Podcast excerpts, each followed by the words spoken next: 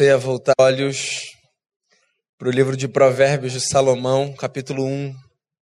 É um verso pequeno, mas fundamental, e ele diz assim: Filho meu, se os pecadores querem seduzir-te, não o consintas. Filho meu, se os pecadores querem seduzir-te, não o consintas. Senhor, que a partir da tua palavra o nosso coração seja conduzido por ti a uma vida de inteireza, a uma vida de santidade na tua presença. Que as nossas atitudes sejam sempre um espelho da fé, da fé que nós professamos com os lábios. E que o nosso coração tenha cada vez mais o desejo de seguir os passos de Jesus de Nazaré, o nosso Senhor.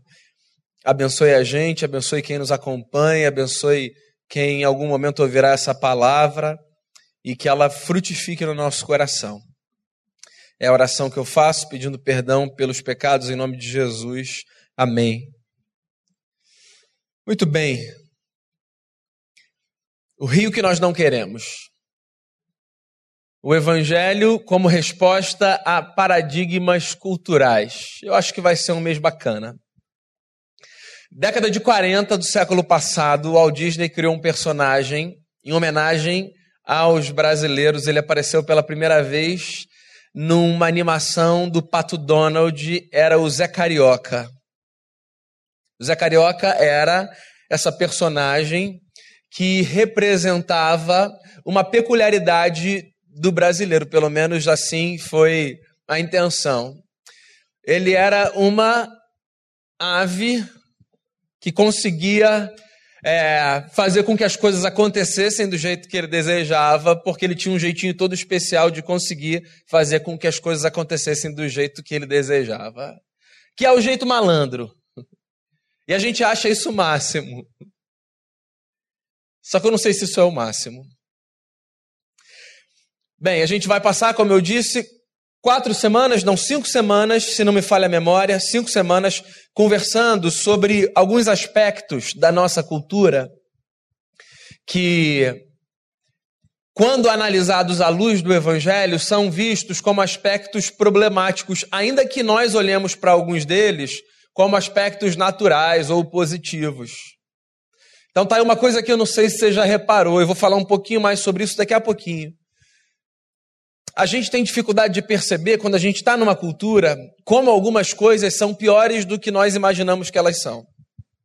Antes de mais nada, só por uma questão de consciência e para que fique muito claro, quando a gente se propõe a falar sobre o rio que nós não queremos, se não há nada contra o rio. Eu sou carioca, então sinto até mais à vontade para falar. Não sei como é que o Caleb vai fazer com a parte dele. Como um paulista falando mal do rio.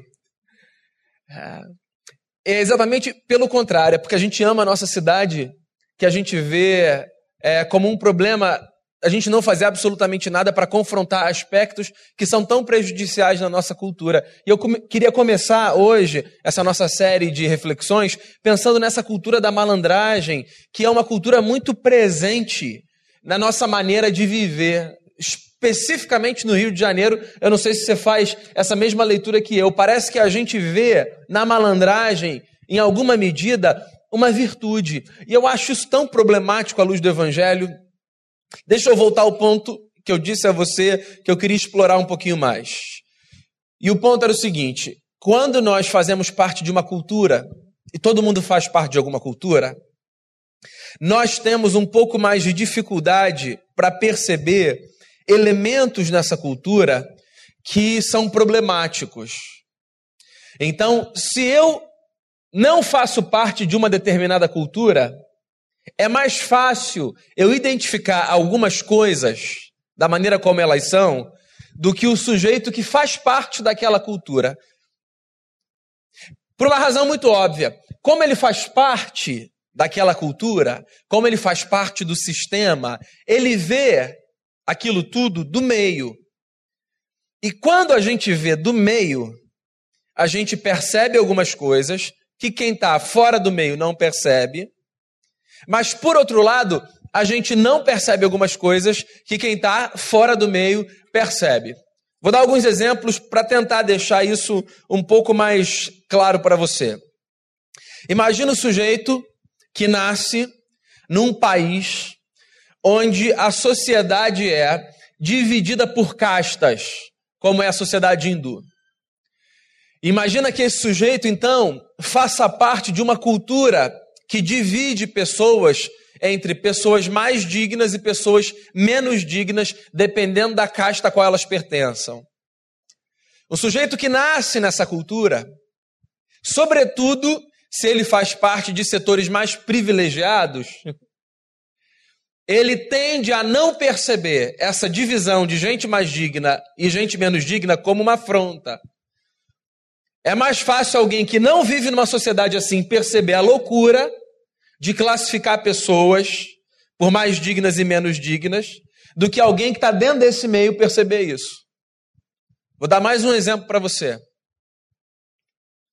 O adolescente que cresce numa comunidade e que tem como seus principais referenciais homens e mulheres que cometem crimes e delitos, tende a relativizar a gravidade de um crime ou de um delito mais do que alguém que não vive tendo os seus referenciais como gente que pratica isso. Vou dar um terceiro exemplo. O garoto que cresce numa casa onde o pai agride a mãe verbalmente, fisicamente, tende a se escandalizar menos com a agressão feita a uma mulher do que alguém que cresce num ambiente onde essa prática não acontece. Ou seja, quando eu faço parte de uma cultura, eu não necessariamente percebo como negativos aspectos que são negativos. Isso é um problema. E eu estou fazendo esse preâmbulo porque eu tenho a sensação de que o carioca, que nasce num lugar onde ser malandro é normal, tende a achar que a malandragem é uma virtude. E talvez quem não é carioca, como eu sou, perceba isso com mais facilidade do que eu, mas por educação não fale muito. Porque a gente vive, assim, num lugar onde dá um jeitinho para fazer prevalecer a sua vontade é vendido como a nossa bandeira e o nosso diferencial, a gente passa a acreditar assim que esse negócio é no mínimo normal. E que louco, na verdade, é o sujeito que se espanta com isso. Então vamos lá. Do que, que eu estou falando quando eu me refiro à cultura da malandragem? Uma definição muito simples aqui. Cultura da malandragem, para mim, é esse conjunto de crenças que faz a gente acreditar que sempre dá para achar um jeito de fazer acontecer aquilo que a gente deseja que aconteça.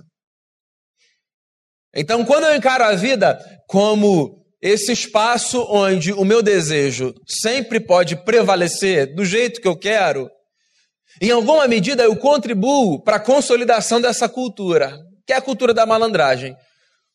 O sujeito que acha que porque ele quer um negócio e porque ele acha, sobretudo, que aquele jeito de fazer aquele negócio é o jeito mais fácil para ele, dá para fazer, porque sempre dá para fazer. A cultura da malandragem é essa cultura que faz a gente acreditar que sempre dá para achar um jeito. Tem jeito para tudo. E você sabe qual é o problema? O problema é que, na verdade, não tem jeito para tudo. E que nem sempre dá para achar um jeito. E que nem sempre é para achar um jeito. Eu acho que o problema da malandragem é um problema de ordem ética. Você sabe que o malandro não consegue assumir? O malandro não consegue assumir que, por uma questão ética, os nossos desejos muitas vezes esbarram num limite. Eu não sei se você acompanhou, há cerca de um mês, uma discussão que foi parar na internet entre uma mulher que foi com seu filho à casa de outra mulher fazer uma visita.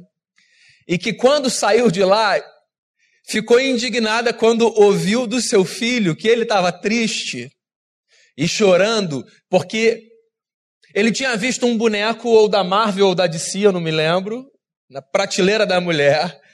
E porque ele gostava do boneco, ele achou que ele podia pegar aquele boneco para brincar. Só que aquele boneco era uma peça de coleção daquela mulher dona da casa. E aí a dona da casa falou para a criança assim: "Olha só, você não vai poder brincar com isso, porque isso aqui é assim, é só de enfeite". Daí ela guardou o boneco. A mãe, que estava na casa também, não soube do que tinha acontecido dentro da casa. Quando ela saiu e viu o filho triste, então ela soube, porque ela perguntou, e aí ela resolveu mandar uma mensagem no WhatsApp para a dona da casa, que tinha impedido que o filho dela brincasse com o boneco, que era da dona da casa. Você está entendendo? E a mensagem, assim, curtando, uma mensagem longa e louca, foi nos seguintes termos: como é que pode se fazer um negócio desse com meu filho? Meu filho é uma criança. Você sabia que meu filho podia, inclusive, ficar doente porque você não deixou ele brincar com o que ele queria? Ele é uma criança. Criança, a gente tem de fazer tudo o que ela quer. Como é que você fala para o meu filho que ele não pode fazer o que ele quer? Inclusive, se eu voltar na sua casa, eu vou pegar o brinquedo e ele vai brincar com o brinquedo sim. Ou seja, qual é o discurso subjacente? O discurso subjacente é: quem deu a você o direito de dizer que o meu filho precisa ter limite? E o discurso subjacente do discurso subjacente é: por que, que você acredita que a gente precisa de limite? Eu acho que esse é um dos maiores problemas do nosso tempo. A crença que nós temos de que as pessoas não precisam de limite.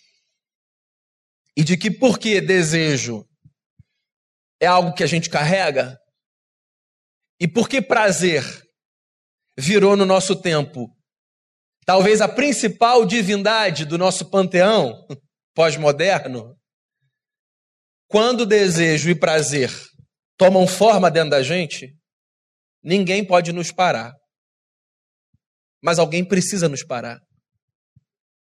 Porque quando eu assumo que ninguém pode me parar e ninguém vai me parar, eu trago não apenas para mim, mas para minha sociedade um problema de ordem ética que ou é alimentado ou alimenta a cultura da malandragem. Olha só, a gente tem um problema muito grande no nosso país hoje, que não é um problema novo, mas que talvez esteja se mostrando numa profundidade antes suposta, mas hoje explícita, que é o problema da corrupção, certo? Daí, é, é muito curioso perceber a maneira como nós falamos da corrupção no nosso país.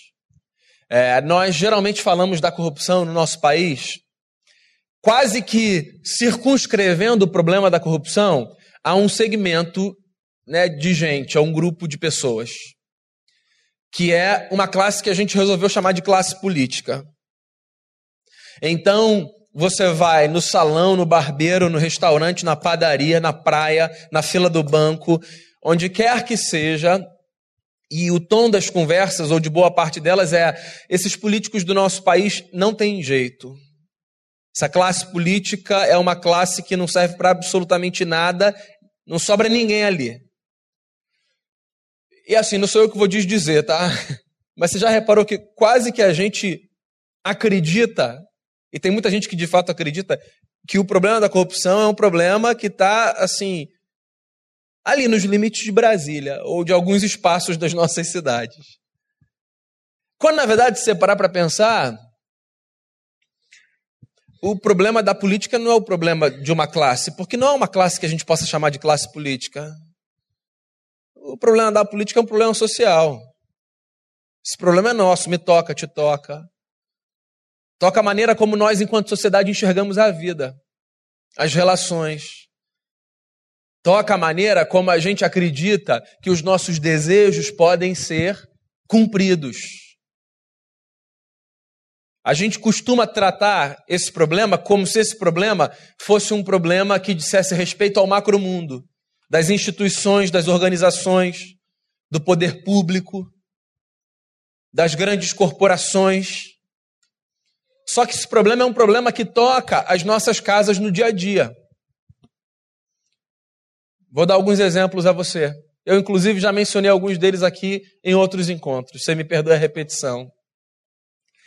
quando o sujeito está num restaurante e depois de ter comido o que ele comeu, pede a conta, paga, olha para o garçom e diz assim: me dá um cafezinho. E bebe aquele café que ele podia pagar, porque se ele pagou a conta, ele podia pagar o café, vamos combinar, né? Mas bebe só com a sensação de que, ó, a vantagem que eu tive, ficou fora, me dei bem. Então é um problema de corrupção, só que de outra ordem, no micromundo. Quando o cara que me deu um papel na praia, pelo qual eu paguei, quando eu saio, olha para mim e diz assim: chefe, vai usar de novo? Esse problema é um problema também de ordem de corrupção, só que no micromundo. Que o alimento é alimentado pela cultura da malandragem. Porque por detrás dele o que está em jogo é essa sensação de que eu posso me dar bem e de que eu posso tirar vantagem. E de que em muitas circunstâncias, mesmo que eu não precise, e mesmo que precisasse, não há absolutamente nada que justifique, mas em muitos casos, mesmo que eu não precise, eu dou essa pernada só para eu ter essa sensação de que eu estou saindo por cima. Então, esse problema é um problema que tem a ver com a cultura da malandragem. Quando eu olho para o espaço público ou para o espaço privado, como espaços nos quais a minha missão é ter vantagem, a probabilidade de eu alimentar a cultura da malandragem é muito grande. E onde é que eu acho que a gente ataca esse problema? Eu acho que a gente ataca esse problema, em primeiro lugar, na lembrança de que sim, todos nós precisamos esbarrar em limites. Os nossos desejos precisam encontrar barreiras, não todos. Ou nós explodiremos, mas muitos deles. Nós precisamos, desde a primeira infância, ter a consciência de que nem tudo que a gente deseja vai acontecer. E nem tudo que a gente deseja e que pode acontecer vai acontecer da forma como a gente quer que aconteça. Porque às vezes o desejo é legítimo, mas a forma como a gente quer que aconteça não é. Porque, por exemplo, quando você educa uma criança, você é encorajado por quem já passou por esse processo ou por quem foi é, treinado nesse processo, que educar uma criança passa também por dizer a ela muitas e repetidas vezes não. Por quê? Porque se a gente não aprende da infância que há linhas que, ainda que ideológicas, imaginárias, não podem ser ultrapassadas, a gente vai passar por cima de tudo que a gente vê pela frente. Como um camarada hoje mesmo, quando eu saí aqui de tarde da igreja, passava por cima do canteiro para não se dar o trabalho, irmãos, de verdade, para não se dar o trabalho de andar 15 metros para frente.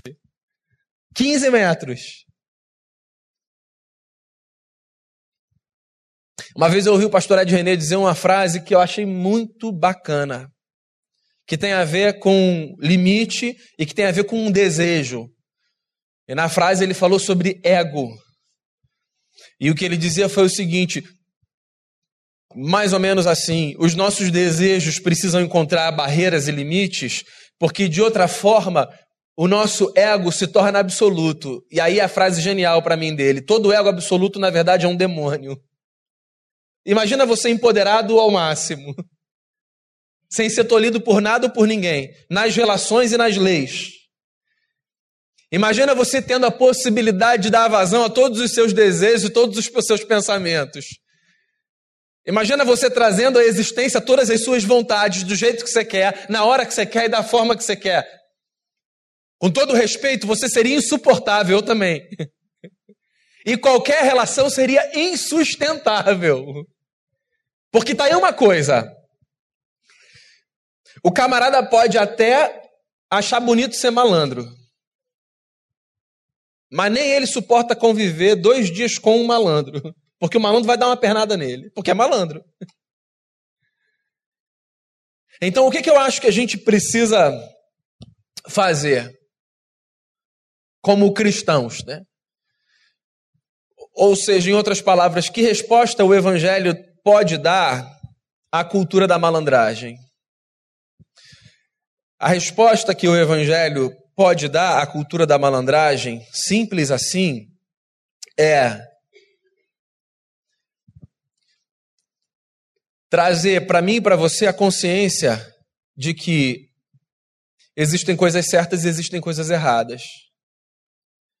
E as coisas erradas nós religiosamente chamamos de pecado e elas são um problema, porque elas são afronta ao caráter de Deus, porque elas são uma afronta às pessoas com as quais nós nos relacionamos e porque elas maculam a nossa história. Ponto. O que a gente precisa é ter coragem de chamar de erro aquilo que, no nosso caso, que somos cristãos, a Bíblia chama de erro.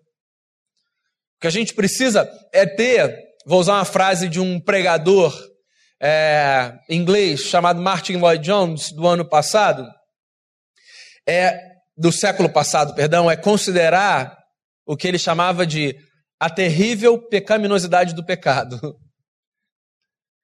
É, a gente precisa considerar a gravidade do pecado, menor que ele seja. Quando a gente tem consciência de que pecado é uma transgressão, e nesse sentido eu podia chamar de corrupção, e se a gente tem consciência da vocação que a gente tem para viver uma vida bela, então a gente começa a combater essa cultura da gente querer se dar bem em tudo.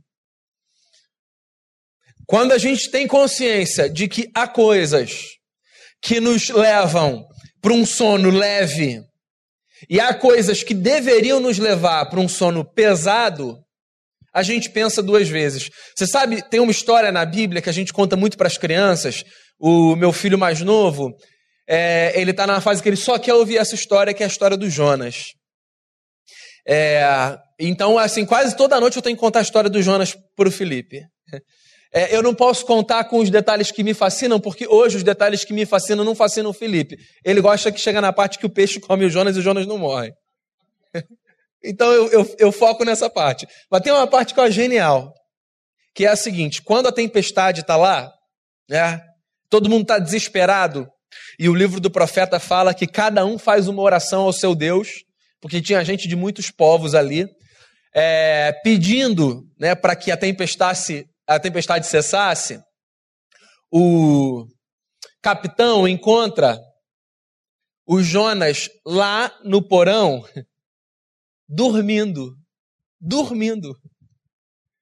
O Jonas, se você conhece a história, foi o sujeito que, pela sua desobediência ao seu Deus, provocou tudo aquilo.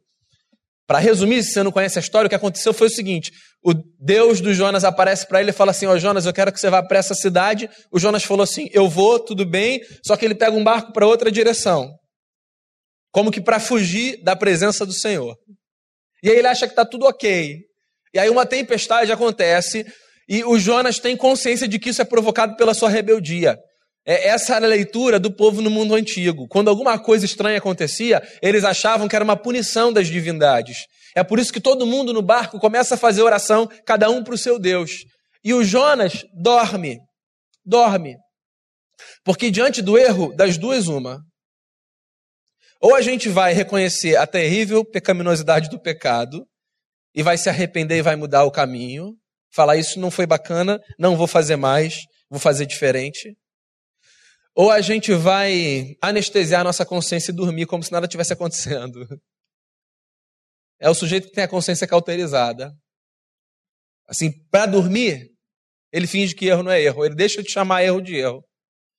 Você sabe que, curiosamente, isso hoje é o que acontece no número cada vez maior de igrejas? É triste pensar nisso. Você sabe que há igrejas onde a palavra pecado está proibida? Porque repele as pessoas. Porque a gente não quer que nada nos sirva de espelho.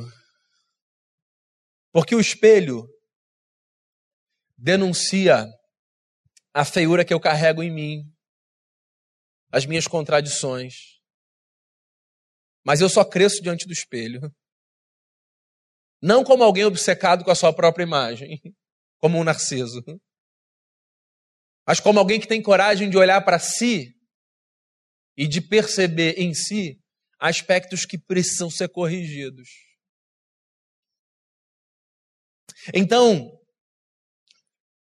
eu olho para isso e eu me lembro da música dos Los Hermanos, chamada O Vencedor. Começa assim: Olha lá quem vem do lado oposto, vem sem gosto de viver. Olha lá que os fracos são escravos, sãos e salvos de sofrer. Agora a parte que eu mais gosto. Olha lá quem acha que perder é ser menor na vida. Olha lá quem sempre quer vitória e perde a glória de chorar. O malandro perdeu a glória de chorar, que ele só quer ganhar de tudo e de todos, o tempo todo, do seu jeito. Voltar para casa e mesmo com a sensação de que ele pode ter destruído histórias e prejudicado vidas, saber que ele se deu bem ao seu grande troféu. Isso não serve para o evangelho. E como é que a gente pode desconstruir a cultura da malandragem? Bem, lutando contra um instinto que eu e você temos de sermos malandros, com todo respeito. Não que a gente ache isso bacana, mas porque a gente lida com um problema interno chamado pecado ou maldade, dê o nome que você quiser dar. A semente da corrupção é algo com o qual nós lidamos. Então, sempre que você tiver diante da possibilidade de fazer alguma coisa só para você ter o gostinho de vantagem e você tiver consciência de que aquilo é errado, assim, pela sua consciência do evangelho em Cristo, não faça. A leveza de dormir sabendo que você fez o que é certo é impagável. E pensar que você pode impactar muitas e muitas pessoas com o seu modo correto de agir, talvez seja a maior contribuição que você pode dar para mudar a cultura da sua cidade. Hoje a gente vive, fecho com isso, talvez um dos períodos mais difíceis na nossa cidade. Vai, para quem é da minha geração para baixo, sem sombra de dúvida. Qualquer coisa que toca a nossa cidade, toca a nossa vida. A nossa fé não é uma fé do escape, que faz a gente fechar o olho pensando que esse problema não é nosso. Esse problema é nosso. É porque ele é muito grande, a gente não tem condição de resolver sozinho. Mas o que, que a gente pode fazer? O meu conselho para você hoje é: não seja você um promotor da cultura da malandragem, pelo contrário. Que a cultura do evangelho seja para você muito mais sedutora do que qualquer outra. E que quando o pecador quiser te seduzir, você não consinta com o pecado. Que você resista. E como um homem de Deus e uma mulher de Deus, você deixe, por onde você passar, a semente de que uma história diferente é possível para quem quer que seja. Nas pequenas coisas, nos detalhes da vida. Que a nossa história seja provocadora de transformações. E que não a festa que a gente faz, a música que a gente canta, o barulho, o que quer que seja, mas isso seja o testemunho mais poderoso do evangelho que a gente dê para a nossa cidade, para o nosso tempo. Como é que eu quero fechar esse encontro nessa noite? A gente sempre fecha com uma canção. Eu queria encorajar você a fechar os seus olhos e orar pela sua cidade. E a gente vai fazer isso nos cinco encontros que a gente tem.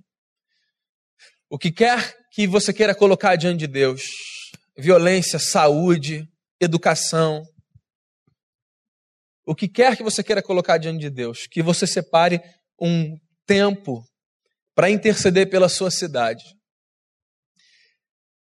A Bíblia nos apresenta a oração como uma arma para a vida, não apenas para a aquisição de benefícios pessoais, mas para guerrearmos em favor do lugar onde nós vivemos. E que você ore crendo que a sua oração, como diz a palavra, pode muito pelos seus efeitos. Coloque diante de Deus essa cidade que nos é, a mim certamente, tão amada, mas que padece de tantos males.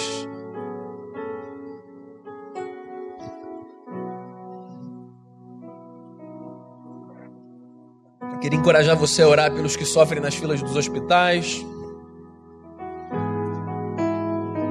quem hoje luta para conseguir um emprego.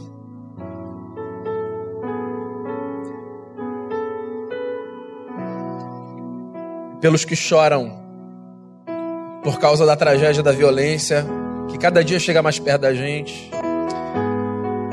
Esse será o nosso verso nos nossos cinco encontros de agosto. Se o meu povo que se chama pelo meu nome se humilhar e orar e me buscar e se converter dos seus maus caminhos, então eu ouvirei dos céus, perdoarei os seus pecados e sararei a sua terra. Se você quiser ficar de pé no seu lugar, a gente vai fazer uma oração final.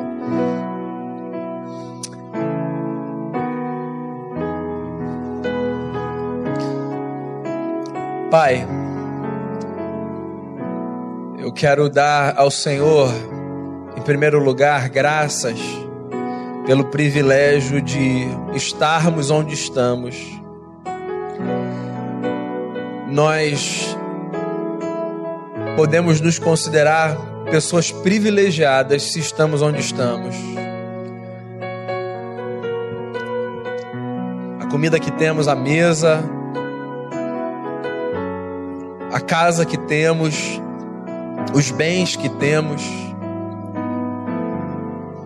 Quero agradecer ao Senhor por isso. Agora quero rogar ao Senhor, pelo nome de Jesus, o nosso Cristo, que o Senhor tenha misericórdia de nós. Quero orar pela nossa cidade, Pai. É, e pedir em nome de Jesus que o Senhor nos ajude a sermos nessa cidade agentes de transformação. Sem a menor pretensão de sermos messias de qualquer coisa, sem a paixão ingênua que nos suga em duas semanas mas com a responsabilidade de gente que vive com a consciência do Evangelho, que no lugar onde a gente estiver, no nosso micromundo, a gente faça diferença nessa cidade. Eu quero rogar por aqueles que sofrem nas filas dos hospitais, quero rogar por aqueles que sofrem pela falta de educação, quero rogar, Deus, em nome de Jesus, pelas mães e pelos pais que choram filhos que foram arrancados de si pela desgraça da violência. Eu quero rogar, tenha misericórdia de nós, tenha piedade de nós, de todos nós. Tenha misericórdia, Senhor Jesus, das famílias desempregadas, dos que padecem. Tenha misericórdia dos que perdem esperança Tenha misericórdia, Senhor, dos que acabam, justamente por causa desse cenário de caos, se deixando seduzir pelas muitas tentações do dinheiro fácil ou do que quer que seja, que a palavra do sábio fique gravada no nosso coração, que quando o pecador nos convidar, que a nossa resposta seja não, e que no que depender de nós, a cultura da malandragem não tenha espaço para gerar os seus frutos. É, que a nossa vida seja conhecida menos pelo barulho que a gente é capaz de fazer e mais pela ética do reino que a gente carrega com o nosso proceder.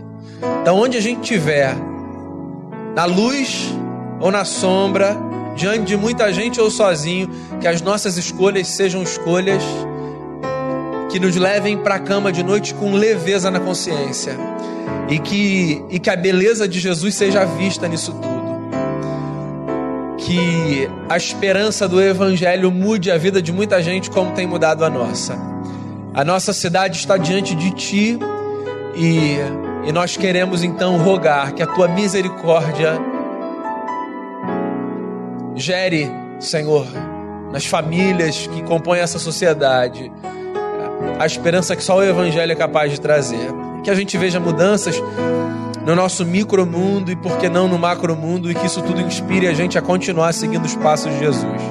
Leva todo mundo em paz agora para casa, Senhor. Que todo mundo volte bem, guardado pelo Senhor, sendo provocado pelo Evangelho por um proceder cada vez mais reto e mais justo e que isso seja não para nossa própria glória ou por uma sensação de justiça própria, que isso seja para que os nossos joelhos se dobrem e para que a gente reconheça é Jesus quem tem transformado a nossa história. Leva a gente em segurança, guarda a gente e que a nossa noite seja de descanso diante de ti, em nome de Jesus.